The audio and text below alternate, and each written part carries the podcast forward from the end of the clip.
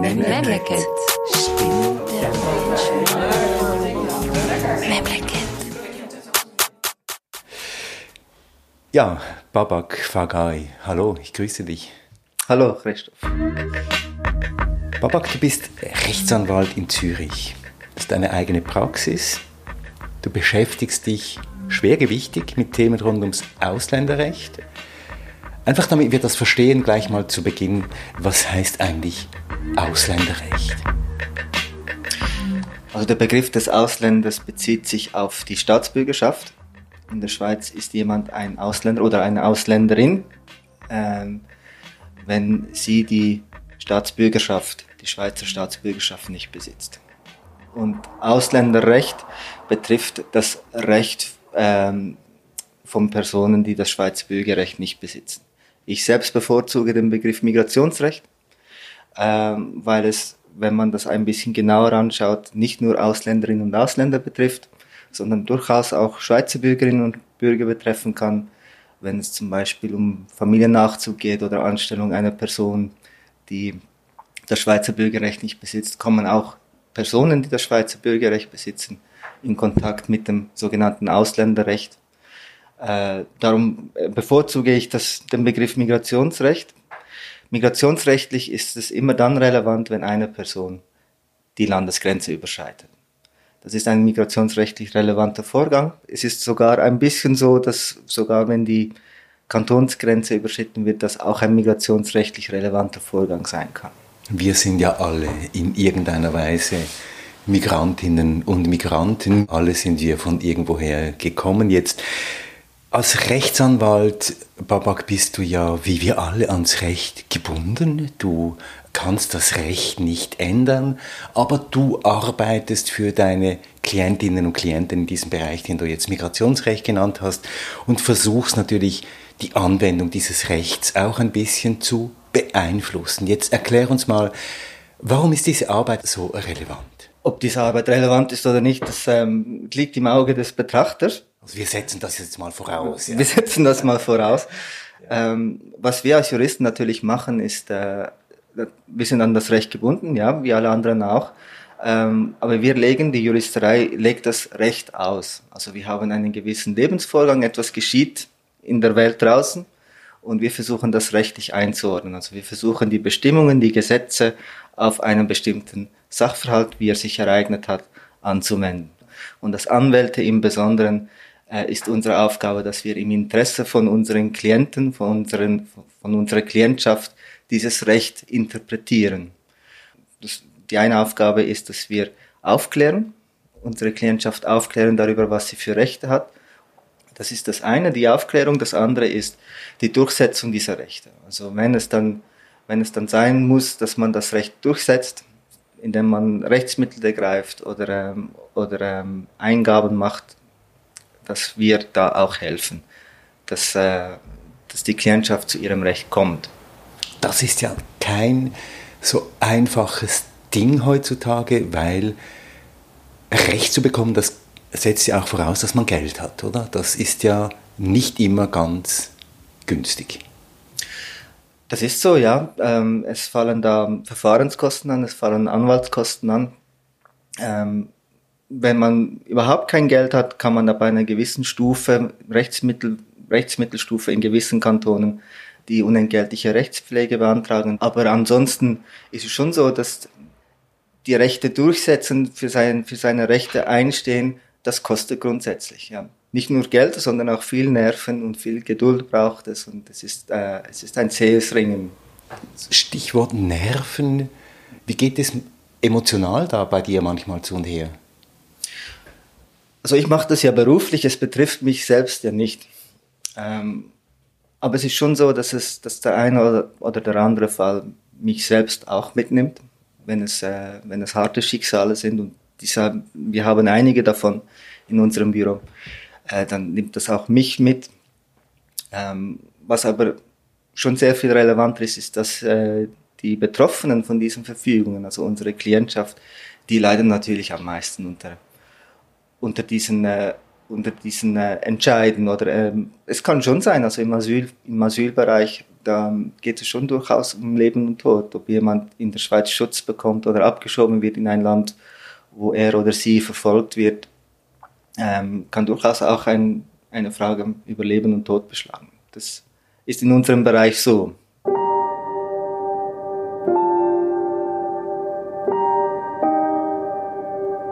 Jetzt hast du dich in deiner Dissertation, Babak, mit der Frage befasst, was denn eigentlich das eigene Land ist. Das ist eine Frage, die du entlang des UNO-Pakts 2 entwickelt hast. Dort heißt es in Artikel 2 Absatz 4, das war so die Kernfrage in, deinem, in deiner Dissertation, niemand darf willkürlich das Recht entzogen werden, in sein eigenes Land einzureisen. Jetzt, warum hat dich diese Frage so interessiert? Diese Bestimmung, äh, dieser Artikel 12 Absatz 4 im UNO-Pakt 2, ähm, wirft eine Frage auf, die es in dieser Art meines Wissens nicht gibt im Rechtlichen. Und zwar der Begriff des eigenen Landes ist ein Begriff, der unabhängig ist von der Staatsbürgerschaft.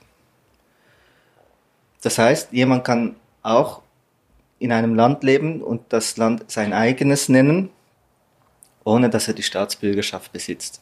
Es gibt verschiedene Beispiele. Es gibt zum Beispiel Personen, die, äh, denen wird das Bürgerrecht entzogen und die sind dann immer noch da, aber haben kein Bürgerrecht mehr. Aber da, da wo sie sind, ist immer noch ihr eigenes Land.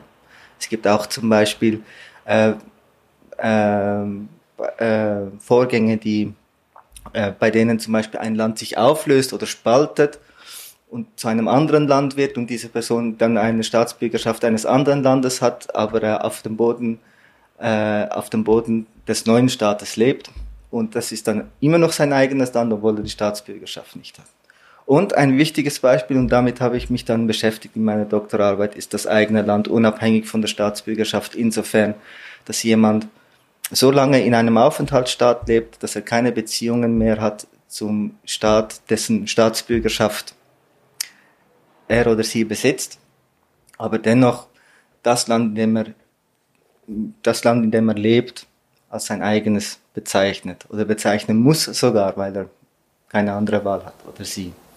Und das ist dann natürlich für alle Menschen relevant, die eben Ausländer sind in diesem Inland, obwohl sie eigentlich im Inland leben und immer noch diesen Ausländerstatus haben und möglicherweise von einer Ausweisung betroffen sind. Zum Beispiel, ja. Also dieses Recht, das, das Recht ähm, äh, in sein eigenes Land einzureisen, besteckt auch das Recht, in seinem eigenen Land zu bleiben. Und insofern ist es so, dass, dass wir uns die Frage stellen müssen, wie ist es mit dem Aufenthaltsrecht von Personen, die zwar die Staatsbürgerschaft nicht haben, aber da, wo sie leben äh, und äh, aufgewachsen sind zum Beispiel, ich habe mich mit der Frage der Sekundas insbesondere eingehend auseinandergesetzt, äh, inwiefern ist dann das Land, wo sie leben, zum Beispiel die Schweiz, aber deren Staatsangehör dessen Staatsangehörigkeit sie nicht besitzen, äh, ihr eigenes Land und was bedeutet das in Bezug auf ihre Aufenthaltsrechte? Darf man diese Leute zum Beispiel wegschicken oder nicht? Darf man diese Leute ausschaffen in ein Land, was sie nicht kennen oder nicht? Wo sie nie gelebt haben, wo sie vielleicht noch familiäre Beziehungen haben, aber wo sie dann eigentlich auch wieder als Ausländer betrachtet werden. Genau. Und zu welchem Schluss bist du gekommen? Kannst du das ganz kurz zusammenfassen? Ja, es gibt, ähm, es gibt die Rechtsprechung des Menschenrechtsausschusses der UNO. Die haben in, äh, das ist jetzt auch mittlerweile schon ein paar Jahre her, in zwei Entscheiden gesagt, dass ähm, wenn jemand in einem, Aufenthaltsstaat so enge Beziehungen hat, die, die Beziehungen im Herkunftsstaat, und der Herkunftsstaat ist dann der Staat, dessen Staatsangehörigkeit äh, diese Person besitzt, nicht auf, aufzuwiegen vermag. Das heißt, die Beziehungen im Aufenthaltsstaat viel stärker sind äh, als die Beziehungen zum, zum Herkunftsstaat, dann äh, ist diese Person oder ist der Aufenthaltsstaat dieser Person als eigenes Land zu betrachten.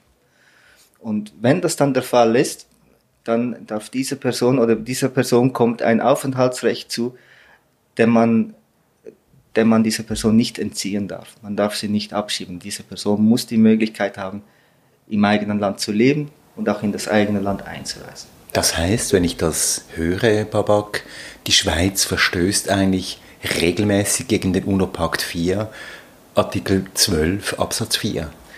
Das ist meine Meinung, ja. Die, die Schweiz verstößt in diesen Fällen, wo, wo der Aufenthalt der, der ausländischen Personen von Artikel 12 Absatz 4 UNOPAC 2 geschützt ist, gegen diese, gegen diese Bestimmung.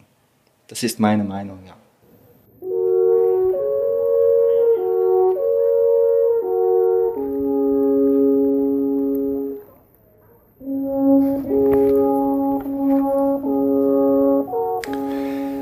Schauen wir uns doch mal zwei, drei Fälle an. Wir haben ja zwei, drei Fälle ein bisschen vorbereitet für diesen Podcast. Zu diesem Prinzip des eigenen Landes, dieses Prinzip des eigenen Landes, das ja nicht nur Juristen äh, beschäftigt, sondern eben auch eine literarische Figur hat. Es hat eine emotionale Komponente. Wo bin ich zu Hause? Wie beschreibe ich mein Land? Wo gehöre ich hin? Dieser erste Fall, da geht es um Einbürgerung. Dieser Fall, den wir hier heute haben, ist ein Fall, der, den äh, meine Bürokollegin gemacht hat. Und ähm, das ist ein Fall, da geht es um einen iranischen Staatsangehörigen, der lebt schon seit bald 20 Jahren in der Schweiz. Und er wollte sich im, äh, in Schlieren einbürgern. Und diese Einbürgerung wurde ihm verweigert, weil er bei einem Integrationstest den er absolvieren musste, einen halben Punkt zu wenig hatte. Einen halben Punkt. Genau. Er musste zweimal an diese Prüfung, das erste Mal ist er durchgefallen, beim zweiten Mal wurde er dann viel besser, aber es hat immer noch ein halber Punkt gefehlt und ähm, die Gemeinde Schlieren hat dann einzig gestützt auf diesen Umstand äh, seine Einbürgerung verweigert. Und ähm, das Gericht hat dann gesagt, am Schluss, das äh, Verwaltungsgericht des Kantons Zürich, hat gesagt, ähm, das ist widerrechtlich, das darf äh, die Gemeinde Schlieren nicht tun, äh, weil das, mal abgesehen davon, dass die Fragen äh, nicht verständlich waren in diesem Einbürgerungstest oder missverständlich waren in diesem Einbürgerungstest oder sogar lapidar waren, dass unabhängig davon ein Einbürgerungstest alleine, vor allem wenn man so knapp durchfällt, nicht darüber entscheiden darf, ob jemand Schweizer Bürger wird oder nicht, ob jemand in der Schweiz als, als Staatsbürger anerkannt wird oder nicht. Verstehe ich dich richtig? Die Einbürgerungskommission hat die Lebensumstände und die familiäre Einbettung und so weiter weniger stark gewichtet als diesen Test das, die Gemeinde Schlieren hat gesagt, es müssen gewisse Voraussetzungen erfüllt werden und das, darunter fällt auch das Bestehen dieses Testes und er hat alles andere, hat er offenbar bestanden, nur bei diesem Test hat es nicht gereicht und das war der einzige Grund, ihm die Einbürgerung zu, zu verweigern. Gut, da kann man ja sagen, Test ist Test, nicht bestanden ist nicht bestanden. Ja, ähm, das kann man so sehen, aber wir, wir müssen dann auch äh, ein bisschen genauer hinschauen und uns die Frage stellen, ist äh, die Staatsbürgerschaft, ist die Zugehörigkeit, die vollständige Zugehörigkeit zu einem, zu einem Gemeinwesen äh, überhaupt testfähig, testierbar? Kann man sagen, dass wenn jemand einen halben Punkt zu wenig hat, ist er kein Schweizer und hätte er diesen halben Punkt jetzt an diesem Tag gemacht, dann wäre er ein Schweizer. Ähm, kann man diese Frage so stellen? Das Gericht hat gefunden, nein, das kann man nicht. Man muss die Person als Gesamtes berücksichtigen, man muss seine, ihre, ihre Situation berücksichtigen, wo sie steht im Leben, was sie kann, was sie nicht kann, was, sie ihre, was ihre Interessen sind. Ähm, und wenn man dann nur gestützt auf einen halben Punkt, fehlenden halben Punkt in einem Test jemandem die Einbürgerung verweigert, dann ist das willkürlich und ein überspitzter Formalismus. Dem folge ich in dem Urteil natürlich im, vom Verwaltungsgericht Zürich. Es äh, darf nicht darüber hinwegtäuschen, dass es äh, in der Praxis sehr viele solche Fälle gibt, die dann nicht vor Gericht gezogen werden. Und was ist der Sinn und Zweck jetzt dieser Tests oder auch dieser Formalismen, die du jetzt äh, genannt hast? Mm, das, das Gesetz sieht vor, dass die, dass die Gemeinden ähm, die einbürgerungswilligen Personen auf ihre Integration äh, hin prüfen können. Und ähm, da steht es dann den Gemeinden frei, das so zu prüfen, wie sie das wünschen. Äh, und in vielen Gemeinden äh, wird diese Integrationsprüfung mittels eines Tests äh, geprüft. Und ähm, Ja, das ist, äh, das ist der, die Vorgehensweise. Es gibt dann so einen Fragebogen und dann muss man den ausfüllen. Wenn man den, äh, wenn man die Punktzahl erreicht, die gefordert ist, dann ist man integriert. Wenn man diese Punktzahl nicht erreicht, dann ist man nicht integriert. Das ist so die Quintessenz, äh, was man durchaus auch im Hinblick oder auch vor dem Hintergrund dieses verwaltungsrechtlichen Urteils äh, durchaus äh, in Frage ziehen muss, ob das so überhaupt geprüft werden kann. Aber es ist so, es ist gängig, ein gängiges Verfahren, das so zu tun. Ein gängiges Verfahren und was ist der rechtliche Zweck und was ist der rechtliche Gedanke dahinter? Was ist die Idee dahinter, Einbürgerung so überhaupt testen zu wollen? Also um äh, das mit dem Verwaltungsgericht zu sagen, oder? Das, äh, das Verwaltungsgericht hat gesagt, die, äh, die Erfordernisse, also man prüft mit diesem Test sozusagen die, das Vertrautsein dieser Person mit den schweizerischen und lokalen Lebensumständen. Das soll der Zweck dieses Tests sein. Und ähm, die Frage ist dann, ob man das so testen kann. Oder? Von außen gesehen würde ich sagen, da wird einfach ein Mechanismus angewendet, und du hast es gesagt vorhin, breit angewendet, das ist überhaupt kein Einzelfall, sondern breit angewendet, um immer wieder diese feine Linie zu ziehen zwischen wir hier und ihr da. Wir, die wir integriert sind und die wir mit den hiesigen Lebensumständen irgendwie ähm, vertraut sind. Oder auch nicht vertraut sind. Oder vielleicht auch gar nicht so vertraut aber sind. Aber das Bürgerrecht haben, ja. Aber das Bürgerrecht haben, zumindest die Fiktion aufrechterhalten. Wir seien es und ihr auf der anderen Seite, die ihr das zuerst mal beweisen müsst, obwohl ihr ja auch in diesem eigenen Land lebt. Ja, das ist so. Also letztlich ähm, äh, entscheiden diejenigen, die bereits das Bürgerrecht haben, darüber, äh, welche Eigenschaften sie sich von diesen Leuten wünschen, die sie in ihr Anführungsschlusszeichen, oder? Es ist dann so eine Art Club, oder? Das, welche Leute nehmen wir im Club auf? Wie, wie sollen diese Leute sein, damit sie zu uns passen? Das ist so eine Anforderung, die, die an die anderen gestellt wird, ohne dass man sie selbst einhalten muss. Oder? Das ist, äh, das, das ist auch das Problematische ein bisschen an diesem Integrationsbegriff, weil ähm, dieser Integrationsbegriff geht dann immer, egal wie man das, wie man diesen Begriff aufsäumt, irgendwann landet man am Schluss immer bei der Frage, gibt es einen, gibt es einen, eine Leitkultur, gibt es ein, gibt es den Schweizer, gibt es die Schweizerin? Und ähm, diese Frage ist ja natürlich in einem freiheitlich verfassten Staat per se problematisch, oder? Warum ist das problematisch? Weil, weil die Schweiz ja die Freiheiten eingesteht und allen Leuten sagt, die Verfassung sagt, man darf so leben, das glauben, was man will, man darf sprechen, wie man will, man darf äh, äh, die Lebensumstände so gestalten, wie man will. Solange man sich an die Gesetze hält? Solange man sich an die Gesetze hält. Ähm, oder auch nicht. Also wenn man, wenn man sich nicht an die Gesetze hält, dann äh, äh, hat man die Konsequenzen zu tragen, die das Gesetz vorsieht, wenn man das Gesetz bricht. Oder? Also auch das wird per se nicht verlangt, dass man sich an die Gesetze hält. Natürlich ist es schön, wenn man das macht, aber, aber man muss auch wissen, äh, die Gesetze, die sind da, die können auch gebrochen werden. Und man ist nicht weniger ein Schweizer, wenn man ein Straßenverkehrsdelikt begeht, als wenn man keins begeht. Mit oder? dem Unterschied, dass der Schweizer, die Schweizerin nicht befürchten muss, dass sie ihr eigenes Land verlassen muss oder ausgeschafft wird, wenn er oder sie delinquiert. Das ist der große Unterschied.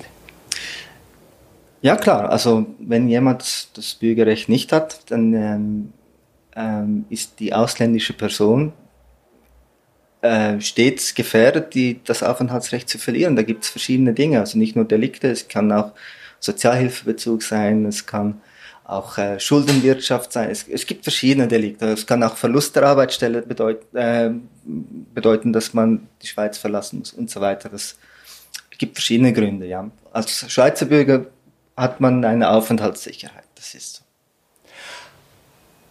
Aber nochmal, um auf diesen Katalog zurückzukommen, würdest du denn sagen, hier wird dieser Einbürgerungsthematik, diesen Fragekatalogen auch eine Art Leitkultur zementiert, weil eigentlich immer nur diese Frage nach dem Schweizerischen gestellt wird, aber vielleicht vergessen wird, dass wir ja schon längst in einer sehr pluralen, diversen Gesellschaft leben, wo vielleicht ganz unterschiedliche Wertvorstellungen und auch unterschiedliche Wissensgebiete vorhanden sind.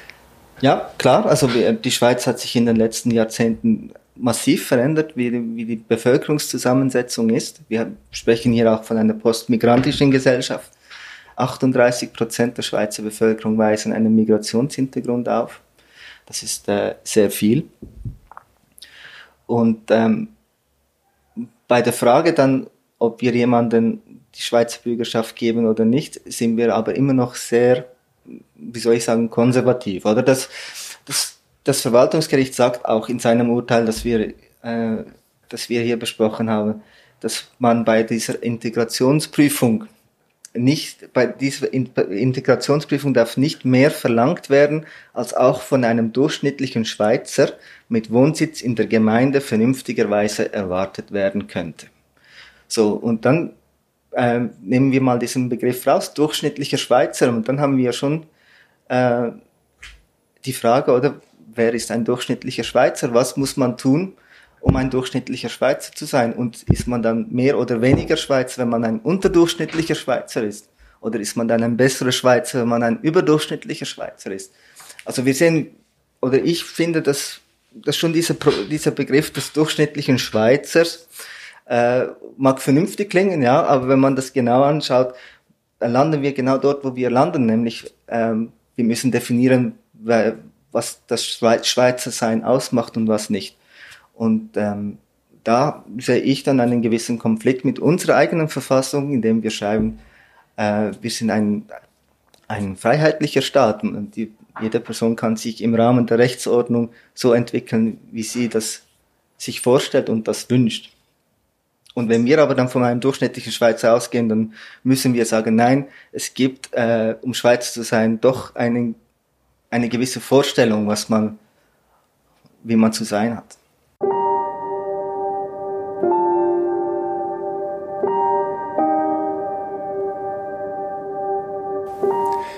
Schweizer Bürger zu sein beinhaltet den Luxus, sich hier aufführen zu dürfen, wie man will eigentlich, aber immer hier bleiben zu dürfen. Man darf delinquieren, man darf bankrott gehen, man darf von der Sozialhilfe abhängig werden, man darf alles Mögliche tun, man wird nicht ausgewiesen. Anders ist das, wenn Mann oder Frau einen sogenannten Ausländerstatus hat. Und darum geht es ja jetzt in diesem zweiten Fall. Da geht es um den Widerruf einer Aufenthaltsbewilligung wegen Sozialhilfebezug. Also da ist jemand länger schon in der Schweiz, ähm, bezieht aber Sozialhilfe, ist familiär eingebettet und wird jetzt von der Ausschaffung bedroht. Genau, ja, das ist ein Fall, da geht es um eine Familie aus Pakistan und ähm, der Mann, der ist auch pakistanischer Staatsangehöriger, lebt schon länger in der Schweiz ähm, und er hat dann eine, eine Pakistanerin geheiratet und hat sie in die Schweiz nachgezogen, mittels Familiennachzug. Und die Familie hat im Laufe der Zeit dann vier Kinder bekommen, die sind alle in der Schweiz zur Welt gekommen und äh, sind dann zum Zeitpunkt, als das, äh, als das äh, Migrationsamt dann die äh, Aufenthaltsbewilligung nicht mehr verlängern wollte von der Frau, äh, dann zwölf Jahre alt, zwischen sechs und zwölf Jahre alt gewesen, alle vier Kinder. Also es geht um das Aufenthaltsrecht der Frau. Es geht um das Aufenthaltsrecht der Frau, genau. Und der Mutter von vier Kindern. Und der Mutter von vier Kindern. Und das Problem war, dass, ähm, dass der Mann ähm, keine Arbeit gefunden hat. Er, ähm, er hat auf dem Arbeitsmarkt keinen, keinen Fuß fassen können und äh, darum war die äh, Familie dann bei der Sozialhilfe oder musste von der Sozialhilfe unterstützt werden. Ähm, die Frau und die Mutter hat sich um die vier Kinder gekümmert. Das waren, das, erstens waren das vier, vier Kinder und zweitens waren, sind sie alle noch, also waren sie auch klein. Also es war, es war so, dass der, dass sie sich um die Kinderbetreuung kümmert. Und weil die Familie von der Sozialhilfe lebte oder gelebt hatte, ähm, das tut sie heute nicht mehr, prüfte das Migrationsamt die, die Nichtverlängerung der Aufenthaltsbewilligung. Und, ähm, für die Mutter? Für die Mutter, weil, die Fra weil rechtlich war es nicht möglich, die Aufenthaltsbewilligung des Mannes zu, zu, nicht mehr zu verlängern, ähm, beziehungsweise zu widerrufen. Weil der war schon zu lange hier. Der war schon zu lange hier. Aber dann ist man, oder ist das Migrationsamt dann auf die, äh, auf die äh, Mutter zu sprechen gekommen, weil ihre Aufenthaltsbewilligung äh, widerrufen werden konnte. Und das hat das Migrationsamt dann auch gemacht. Ähm, und das war dann ein Streit und das Bundesgericht hat das bestätigt, diesen Entscheid, hat gesagt, die Mutter muss das Land verlassen, mit der Begründung, dass erstens, was, äh, wenn, wenn die Familie keinen Job findet, dann ist das auch äh, der Mutter anzulasten. Das ist eine gängige Rechtsprechung. Also wenn der, wenn der Vater keinen Job findet, äh, dann müsste eigentlich die Mutter arbeiten gehen, unbesehen davon, dass sie sich jetzt um die Kinder kümmert und auch unbesehen davon, dass sie viel weniger Möglichkeiten hat auf dem Jobmarkt, weil sie viel weniger lange in der Schweiz ist und so weiter. Aber das nur noch nebenbei. Äh, dass, äh, dass ihre Aufenthaltsbewilligung nicht mehr verlängert wird, weil, weil die Sozialhilfe, weil Sozialhilfebezug so ähm, hoch war und ähm, selbstverschuldet war. So, weil der Mann ja eigentlich arbeiten könnte, das aber nicht getan. Und ähm, was natürlich hier ein Punkt war in diesem Verfahren, ist, dass äh, von dieser Wegweisung ja nicht nur äh, sie selbst und äh, der Vater betroffen ist, sondern oder war, sondern auch vier Kinder. Und die Frage ist, kann man, äh, kann man es diesen vier Kindern zu, zumuten, mit einem Elternteil in der Schweiz aufzuwachsen oder sogar die Schweiz zu verlassen, obwohl sie hier in die Schule gehen und der Mutter nach Pakistan zu folgen. Und was hat das Bundesgericht da gesagt? Das Bundesgericht hat gesagt, es wäre zwar schon ein hart, es ist schon ein harter Entscheid, aber angesichts der Situation, dass hier Sozialhilfe in einem erheblichen Rahmen bezogen wurde, sei das gerechtfertigt. Das war das, das ist das bundesgerichtliche Verdikt. Also das Bundesgericht nimmt es in Kauf, äh, wegen, den, wegen, wegen der Sozialhilfe, dass vier Kinder mit einem Elternteil aufwachsen in der Schweiz. Was sagt dieses Urteil aus? Dieses Urteil ist insofern äh, sehr hart und das Bundesgericht weiß auch, dass es hart ist, äh, weil man die finanziellen Interessen über das Kindeswohl stellt. Oder weil man sagt, die Sozialhilfe, die bezogen wurde, die ist jetzt wichtiger als das Wohl der Kinder zusammen mit ihren Eltern aufzuwachsen. Das ist das, was einem hier entgegenschlägt aus diesem Urteil. Das ist ein Einzelfall, könnte man ja sagen. Mm, nein, das ist nicht unbedingt ein Einzelfall. Wir haben jetzt gerade im Kanton Zürich haben wir viele solche Fälle, wo, wo Wegweisungen ausgesprochen werden wegen Sozialhilfebezugs. Was aber noch meiner Meinung nach ähm, sehr wichtig ist und ähm, auch ein bisschen vergessen geht, ist auch das Signal, das ausgesendet wird. Also die Sozialhilfe ist ja eigentlich da, um Menschen in Not zu helfen. Und wenn ausländische Personen solche Entscheide mitbekommen, das bekommen sie ja mit, oder, dann werden sie zögern, äh, die Sozialhilfe anzurufen, auch wenn sie es nötig hätten.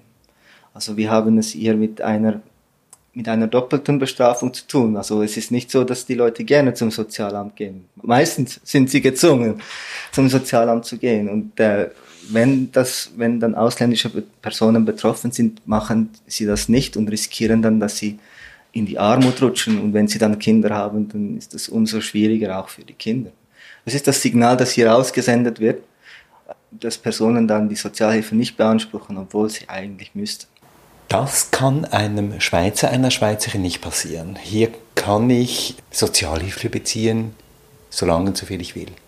Ja, das, äh, das ist so. Also äh, es ist ja auch nicht so, dass man einfach zum Sozialamt geht und dann bekommt man Geld dort. Also das Sozialamt hat ja auch die, ihre, ihre Art zu arbeiten, ihre Vorgaben, die sie dann diesen Personen macht. Das macht sie auch den Schweizern, das macht sie auch allen anderen. Äh, aber ja, grundsätzlich muss man als Schweizer Bürger nicht befürchten, dass man, äh, dass man das Land verlassen muss.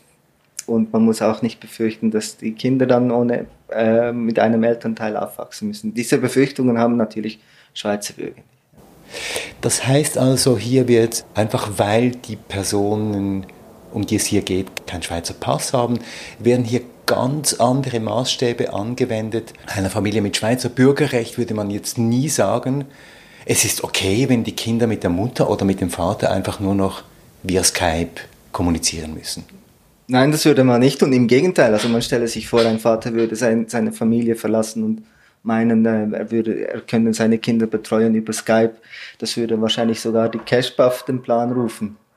Ja, aber ähm, das ist tatsächlich so. Das ist hier eine ganz klare Ungleichbehandlung von Schweizer, von Schweizer Familien und ausländischen Familien. Und diese Ungleichbehandlung, die bezieht sich ja dann auch auf die Gestaltung der Familie.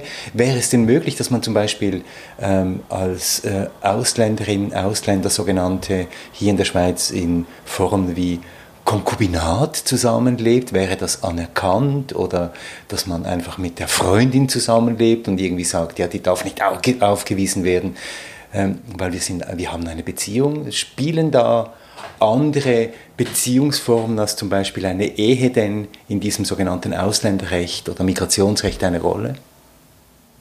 Äh, selbstverständlich, ja. Also die, ähm, verschiedenen, die verschiedenen Formen des Zusammenlebens ähm, werden, im, äh, werden im Migrationsrecht nicht abgebildet. Also das Migrationsrecht kennt, wenn wir jetzt zum Beispiel von Paaren ausgehen, eigentlich nur die Heirat. Also wenn jemand verheiratet ist mit einer ausländischen Staatsbürgerin oder einem ausländischen Staatsbürger, dann kann diese Person hier leben. Ein Konkubinat oder eine freundschaftliche Beziehung, das reicht natürlich nicht. Oder nur unter sehr restriktiven Bedingungen. Beim Konkubinat sagt man, wenn gemeinsame Kinder da sind oder wenn die Beziehung schon viele, viele Jahre gedauert hat, dass man dann ein Konkubinat annehmen kann. Aber ähm, die verschiedenen Formen des Zusammenlebens sind im Migrationsrecht nicht abgebildet. Auch das, äh, auch des Familienrechts oder, oder de, de, des familiären Zusammenlebens nicht. Also wir sprechen hier von Patchwork-Familien, äh, wenn Mutter und Vater nicht am selben Ort wohnen, weil sie verschiedene Berufe haben an verschiedenen Orten oder sogar in verschiedenen Ländern. Das ist migrationsrechtlich immer ein ganz großes Problem. Und warum wird das nicht abgebildet? Das heißt eigentlich ja für Menschen mit Migrationshintergrund heißt das in vielen Fällen heirate oder geh. Ja, ich habe, ich habe das Gefühl, das, das hängt schon ein bisschen auch mit dem zusammen, was wir vorhin gesagt haben, dass äh, das Bild, was man von, einem, von einer ausländischen Person halt hat, hat ist äh, das Bild eines durchschnittlichen Schweizers und der durchschnittliche Schweizer ist verheiratet, lebt eher nicht in einem Konkubinat und lebt zusammen unter einem Dach. Ist äh, heterosexuell und lebt nur eine Beziehung, ja. Ja, das ist wahrscheinlich so, so die Vorstellung, oder, dass man, ähm, dass man äh, sagt, äh, im, wenn, wenn du das Schweizer Bürgerrecht nicht besitzt, dann hast du dich einem gewissen Bild, äh, was wir von dir haben oder wünschen von dir, äh, zu fügen hast. Und das ist das Bild eines durchschnittlichen Schweizers. Ja.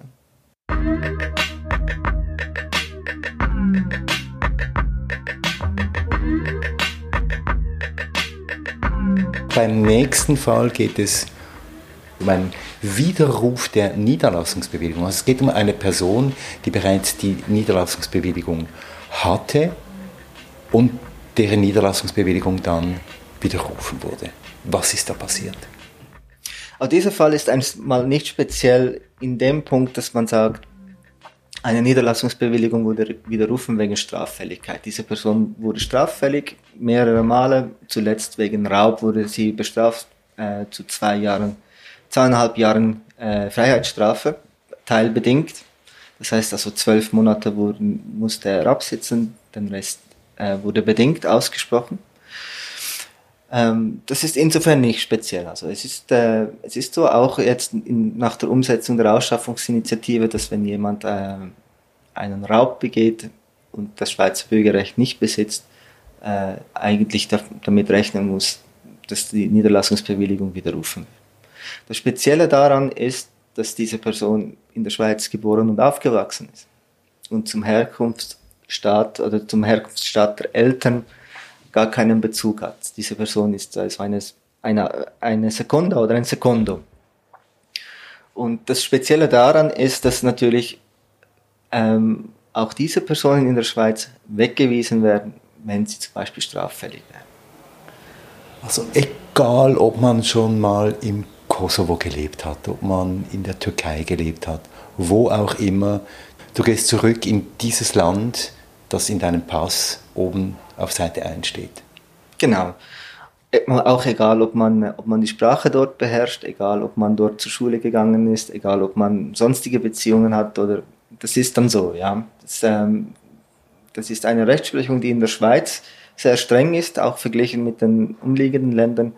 Äh, Sekundas und Sekundas werden verhältnismäßig häufig weggeschickt in der Schweiz oder ähm, einfacher weggeschickt, als das in den umliegenden Ländern der Fall ist. Und ähm, das ist natürlich schon auch, das hängt schon auch ein bisschen damit zusammen, was wir auch vorhin gesagt haben, dass wenn man diesem Norm nicht entspricht, dieser Norm des durchschnittlichen Schweizers, dann spielt es auch wieso keine Rolle mehr, wie lange man schon hier ist. Also es unterscheidet einen Sekundo äh, eigentlich nicht mehr viel von jemandem, der das Schweizer Bürgerrecht besitzt, wenn diese Person hier geboren ist und aufgewachsen ist. Diese, diese Sekundos oder Sekundas haben in, in aller Regel sehr lose Beziehungen zu, zu den Staaten, wo, aus denen ihre Eltern stammen.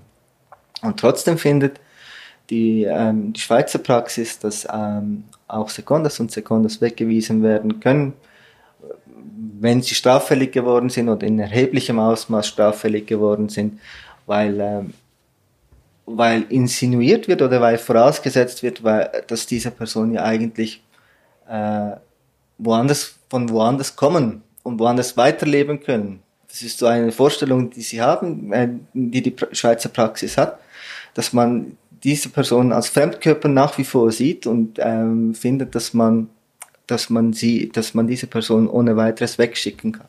Es ist ja nicht so, dass die Landesverweisung oder die Wegweisung eine Strafe ist, weil bestraft werden sie ja für ihre Untaten, die sie getan haben, für, die, für diese Delikte, die sie begangen haben, werden sie bestraft. Aber hinzu kommt, dass, äh, dass sie auch weggewiesen werden, also mit einer Maßnahme zur Sicherung der öffentlichen Sicherheit ähm, weggeschickt werden. Und das in der Vorstellung natürlich, dass, dass, sie, dass sie keine hiesigen Personen sind, sondern dass sie von woanders kommen, obwohl das nicht stimmt. Ja.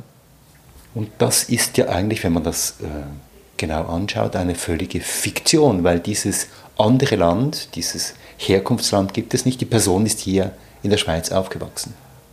Genau, ja. Also in der Regel, in der Regel ist es so, dass diese, diese Personen keinen Bezug haben oder sehr geringen Bezug haben zu diesem Staat. Jetzt haben wir aber in der Schweiz, hat das schweizerische Strafvoll, der schweizerische Strafvollzug hat ja eine Resozialisierungsaufgabe. Ist es denn so, dass in diesen Fällen diese Resozialisierung sich orientiert an dem Land, in das man zurückgeschickt wird? Werden da Menschen darauf vorbereitet, dass sie jetzt dann zurück müssen? Ich sage jetzt nach Marokko, in den Kosovo, zurück in die Türkei? Nein, meines Wissens nicht. Also das Bundesgericht hat mal gesagt, dass Resozialisierungsmaßnahmen vor Landesgrenzen nicht halt machen. Es gab viele Entscheide, wo man gesagt hat, dass bei Personen, die das Land verlassen müssen, keine Resozialisierungsmaßnahmen äh, nötig seien im Strafvollzug äh, weil sie ohnehin nicht mehr in der Schweiz leben, leben werden, wenn sie entlassen werden. Sie kriegen also das Gefängnis zweiter Klasse. Ja, das war, das, es gibt einige solche Entscheide und da hat das Bundesgericht aber gesagt, dass die Resozialisierung vor den Landesgrenzen nicht halt macht. Der Strafvollzug muss natürlich dienen, dazu dienen, äh, dass, ähm, dass wenn, wenn jemand entlassen wird aus dem Strafvollzug, sich so schnell wie möglich wieder eingliedern kann und unabhängig, ob das jetzt in der Schweiz ist oder sonst wo. Ähm, aber äh, die Praxis in den einzelnen Straf, äh, in den Kantonen, Strafvollzugsanstalten, schon die, dass man eher, eher dazu tendiert, bei Leuten, die die Schweiz verlassen müssen, äh, Resozialisierungsmaßnahmen nicht vorzusehen. Ob man jetzt speziell ähm, für ein spezifisches Land Resozialisierungsmaßnahmen äh, vornimmt, das äh, entzieht sich meiner Kenntnis. Ich habe noch nie davon gehört, aber es wäre möglich, ja. Also auch hier aber eine Ungleichbehandlung, auch im Gefängnis dann, auch im Strafvollzug. Es ist nicht nur so, dass man nachher ausgewiesen wird, sondern schon im Strafvollzug wird eigentlich ähm, vor, vorweggenommen, dass man äh, eigentlich nicht mehr in diesem Land leben wird und dann wird man eben auch keine Resozialisierungsmaßnahmen bekommen, in vielen Fällen, wie du sagst. Es gibt viele Fälle, ja, ähm, aber wie gesagt, eigentlich ist das widerrechtlich. Es gibt auch das Konkordat, ähm, worin das so steht. Äh, aber das Bundesgericht hat ihr eigentlich relativ ein klares Verdikt gesprochen.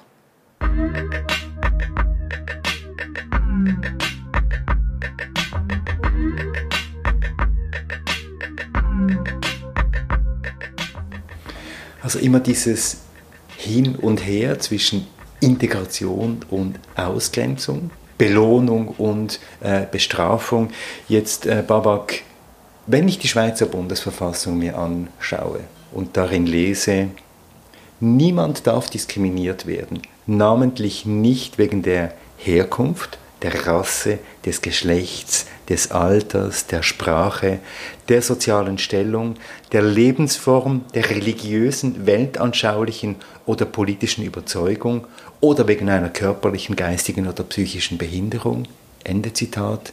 Da muss ich sagen, dieser Grundsatz gilt nicht allgemein. äh, ja, wenn du das so sagst, ähm, könnte man das so auch verstehen. Ähm, natürlich ähm, rechtfertigt das Verfassungsrecht schon Ungleichbehandlungen. Man sagt, diese Ungleichbehandlungen sind gerechtfertigt, wenn sie an sachliche Kriterien knüpfen. Also das Gleiche muss nach Maßgabe seiner Gleichheit behandelt werden und das Ungleiche nach Maßgabe seiner Ungleichheit. Das ist äh, die Praxis und gerade jetzt äh, in Bezug auf das, was wir jetzt besprochen haben, ist schon so, dass man sagt, es ist, spielt eine Rolle, ob jemand das Schweizer Bürgerrecht hat oder nicht hat. Und äh, dass man äh, bei, einer, bei einer ausländischen Person dann andere Rechtsfolgen knüpft als äh, bei, einer Schweizer, bei einer Schweizer Bürgerin oder bei einem Schweizer Bürger. So, das macht bis, bis zu einem gewissen Grad auch Sinn. Also niemandem würde einfallen, zum Beispiel bei einem Touristen zu sagen, okay, du hast, äh, du hast ein Stimmrecht und du hast ein Aufenthaltsrecht und du kannst ihr Sozialhilfe beziehen, oder? Das, ein Tourist macht das keinen Sinn. Und dann gibt es aber graduelle Abstufungen. Und wenn dann jemand sein ganzes Leben in der Schweiz verbracht hat, hier geboren ist und aufgewachsen ist, ähm, ist das dann schon fraglich, ob man dann immer noch sagen kann, warum hast du dann immer noch, warum geben wir dir immer noch kein Stimmrecht und kein Wahlrecht in der Schweiz, obwohl du nichts anderes kennst, als in der Schweiz zu leben. Du bist hier aufgewachsen, du bist hier, du bist hier zur Schule gegangen äh, handherum stellt sich dann die Frage des Wahlrechts oder des Abstimmung, äh, des, des Wahl- und Stimmrechts dann auch bei Auslandschweizern, die gar nicht hier leben und woanders sind auf der Welt, aber trotzdem in der Schweiz abstimmen können und wählen können. Wo hier die Rechtfertigung ist, das sehe ich dann plötzlich nicht mehr rein. Oder es wird dann, es wird dann schwammig, aber verfassungsrechtlich ist es schon so, dass man äh, verschiedene Rechtsfolgen an die verschiedenen Staatsbürgerschaften knüpfen kann. Die Rechtsfolgen werden an die Staatsbürgerschaft geknüpft. Gleichzeitig aber, ich komme noch auf den ersten Fall zurück, den wir besprochen haben, Babak, gleichzeitig wird dieser Zugang zu dieser Staatsbürgerschaft ja mit großen Hürden versehen. Es gibt diese Normgesellschaft Schweiz, dieses, diesen Modell Schweizer, wie du genannt hast, und wer dem nicht entspricht, sorry, kein Teil von uns. Das heißt, einerseits wird hier der Zugang zu einer Gesellschaft, wo man dann mit vollen Rechten ausgestattet wird, begrenzt und gleichzeitig diejenigen, die nicht zugelassen werden, stehen eigentlich permanent unter einem Damoklesschwert einer möglichen Bestrafung. Das ist so, ja. Also die, es gibt natürlich viele Facetten, oder? Also das eine ist, äh, ja, die, äh, das Aufenthaltsrecht von, von Personen, die das Schweizer Bürgerrecht nicht besitzen in der Schweiz ist, wie gesagt, immer prekär, also man kann es verlieren. Ähm, und das führt natürlich zu einem bestimmten Verhalten von diesen Personen. Eben, diese Personen sind eingeschüchtert, sie gehen mal nicht zum Sozialamt, obwohl sie müssten, sie äh, leben eher ein zurückgezogenes und verängstigtes Leben in aller Regel, oder? Das ist so, das ist auch schon wissenschaftlich nachgewiesen worden. Es ist äh, ein Signal, das so ausgesendet wird. Das ist das eine. Das andere ist auf der anderen Seite natürlich, dass die Schweiz mit ihren strengen Einbürgerungsvorschriften mittlerweile zu, zu einem Staat, ein Staat geworden ist, wo wir uns fragen müssen, ob die Repräsentanz in, in unserer Demokratie vollständig dem entspricht, was die Bevölkerung eigentlich will. Also in der Schweiz lebt ein Viertel der Bevölkerung ohne Schweizer Pass. Das heißt, diese, dieser Teil der Bevölkerung wird nicht abgebildet im politischen Prozess oder nur sehr marginal. Die, diese Personen können nicht wählen und nicht abstimmen, sie können sich andersweitig einbringen, das ist möglich, aber äh, repräsentiert werden sie nicht in der institutionellen Politik. Und ihre Lebensrealität kommt zum Beispiel auch in Einbürgerungsfragebogen gar nicht vor. Genau. Also sie sind darauf angewiesen, auf, sie sind auf die Gunst der anderen Bevölkerungsteile angewiesen, dass, äh, dass ihre, ihre Sichtweisen und ihre Lebensweisen äh, in der Politik abgebildet werden und auch in Einführungsfragebogen äh, abgebildet werden ja, und dass, äh, dass das nicht unbedingt passiert oder nicht zu dem, in dem Ausmaß, wie, wie es sein sollte. Wir sprechen hier von einem Viertel der Bevölkerung. Das liegt auf der Hand. Hier haben wir ein Demokratiedefizit. Das ist, äh, das ist etwas, was, ähm, was, was die Schweizer Gesellschaft und auch die Schweizer Poli Politik eigentlich problematisieren müsste. Das ist ein Problem und äh, da müsste man Abhilfe schaffen.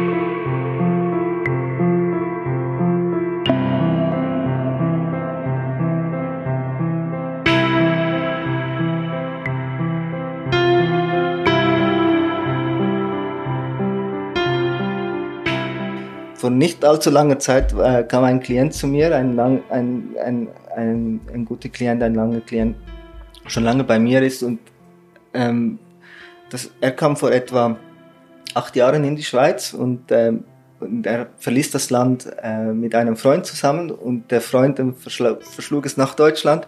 Er kam in die Schweiz und in der Schweiz dauerte es irgendwie drei oder vier Jahre, bis er äh, äh, einen positiven Asylbescheid bekommen hat. Und äh, jetzt lebt er seit, äh, seit drei, drei Jahren oder so äh, mit einer Aufenthaltsbewilligung in der Schweiz. Und er war bei mir im Büro und sagt, er kam mit seinem Freund und sein Freund ist in Deutschland und er ist jetzt drauf und dran, deutscher Bürger zu werden. Und er ist jetzt seit drei Jahren in der Schweiz und muss noch mindestens sieben Jahre oder acht Jahre warten, bis er den Antrag stellen kann. Es gibt noch eine Zwischenstufe, er muss noch die Niederlassungsbewilligung bekommen. Also er ist noch so weit davon entfernt, ein vollwertiges Mitglied der Gesellschaft zu werden, währenddem in Deutschland sein Freund, der unter, die gleichen, unter den gleichen Bedingungen das Land verlassen hat, ähm, jetzt mittlerweile bald deutscher Bürger sein wird. Es ist eigentlich eine verpasste Chance, meiner Meinung nach, auch für die Schweiz diese, diese Personen einzubinden und auch ihr Potenzial vollständig abzuschöpfen. Und wir haben es ja jetzt nochmal rechtlich gesehen, um, um nochmal auf diese Figur des eigenen Landes äh, zu sprechen zu kommen. Wir haben es rechtlich gesehen mit einer realen Situation zu tun, mit einem realen Land und das ist das mit dem eigenen Land, da wo man lebt, da wo Mann oder Frau gerne partizipieren möchte, abstimmen möchte, sich auch zu Hause fühlt, am politischen und sozialen, kulturellen Leben teilnehmen möchte. Und da gibt es zwei Fiktionen, mit denen wir es zu tun haben, nämlich dieses Schweizer Land, das dann geprüft wird in den Aufnahmeprüfungen, in den Einbürgerungsprüfungen. Und die zweite Fiktion ist dieses andere Land, in das man zurückgeschickt wird, wenn man sich hier nicht anständig aufführt und mit dem man ja in vielen Fällen gar nichts zu tun hat als Betroffener. Also das eigene Land, das reale Land, spielt eigentlich weniger eine Rolle als diese beiden Fiktionen. Ja, genau. Also äh, die Schweiz hat es verpasst, ähm, ihre gesellschaftliche Realität äh, nachzuvollziehen, auch politisch. Und rechtlich. Und rechtlich. Genau, das geht ja einher, oder die Politik, wenn sie das mal eingesehen hat, dann gießt sie das so hoffentlich in Gesetze um, dann haben wir auch die, rechtlich die, äh, die Möglichkeit, äh, eine, in, eine inklusionistische Gesellschaft zu haben. Da sind wir noch relativ weit davon entfernt. Aber das stimmt, oder? Dass, äh, dass die Schweiz dann wie, wie so eine Art ein, ein Bild von der ausländischen Person hat und äh, sobald diese ausländische Person diesem Bild nicht entspricht, äh, findet äh, die Schweiz, die offizielle Schweiz, die Gesetze und die Bestimmungen, dass, dass es ähm, unter Umständen möglich ist, diese Person dann im Extremfall auch äh, diese, sich dieser Person zu entledigen, indem man sie wegschickt, oder unbesehen davon, wie lange sie hier lebt, äh, was sie für familiäre Strukturen hat, wie ihre Situation ist. Wenn es genügend Gründe dafür gibt und dann die Interessenabwägung zu ihren Ungunsten ausfällt, kann man sagen, dass diese Person die Schweiz verlassen obwohl im UNO-Pakt Artikel 12 Absatz 4 steht, niemand darf willkürlich das Recht entzogen werden, in sein eigenes Land einzureisen. Genauso. Herzlichen Dank, Babak. Danke dir, Christoph.